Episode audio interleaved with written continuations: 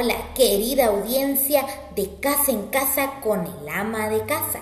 Mi nombre es Jen Muralles y el día de hoy quiero compartir con ustedes siete consejos para aumentar el amor propio.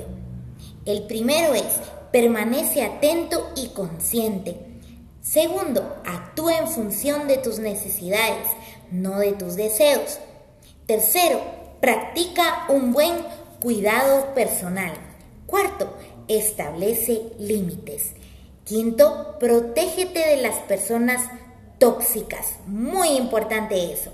Sexto, perdónate a ti mismo. Y séptimo, y no menos importante, vive con intención.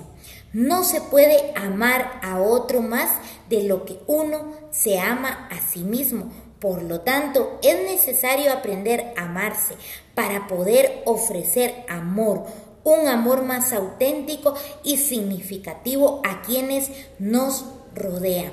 Reflexionemos en ello porque vale la pena. Bendiciones.